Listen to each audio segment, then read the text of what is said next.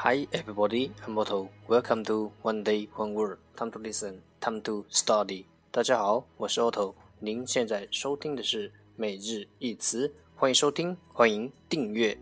I woke up thinking you were still here. My hands were shaking with regret. I've had this dream 让学习英语融入生活，在途中爱上你自己。Rhythm of the heart. The beats, the beats like a rolling drum.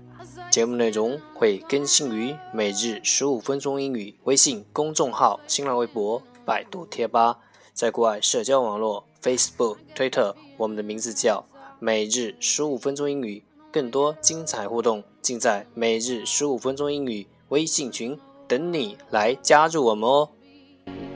the beats like a drum. When I fall asleep, I can see your face. 让我们一起简单的坚持每一天。 I could let them down, but I will remember your light. Your light it follows me in dark. Okay, let's get started. Day 62. Today's word is 今天的单词是 grandfather grandfather G R A N D F A T H E R grandfather 名词祖父外祖父 The summer's gone and now I'm alone.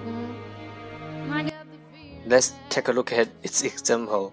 让我们看看它的例子。 I wanna get up His grandfather was a professor. to your wild heart. His grandfather was a professor.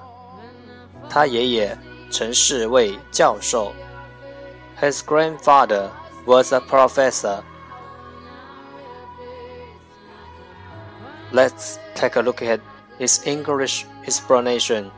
让我们看看他的英文解释。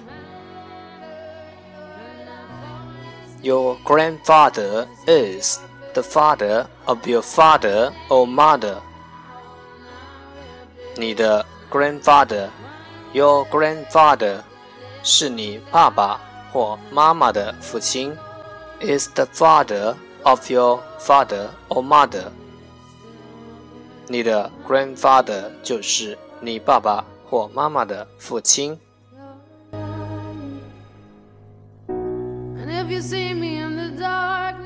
Let's take a look at its example again.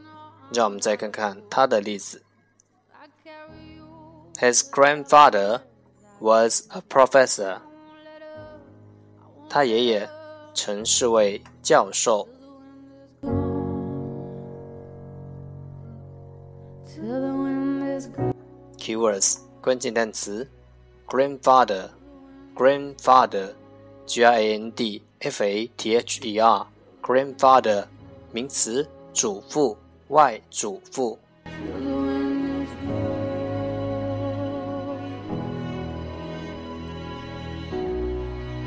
That's all for today。这就是今天的每日一词。欢迎点赞，欢迎评论，欢迎分享，欢迎和我一起用手机学英语，一起进步。See you tomorrow，明天见，拜拜。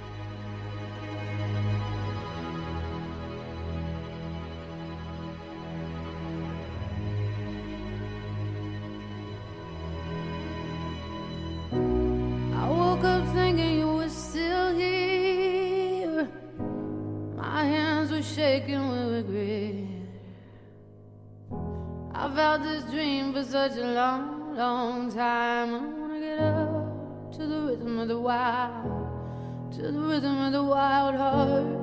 The beats, the beats like a rolling drum. I saw you standing on the corner. I saw you standing on your own. I get the feeling it's all a dream. I don't wanna get up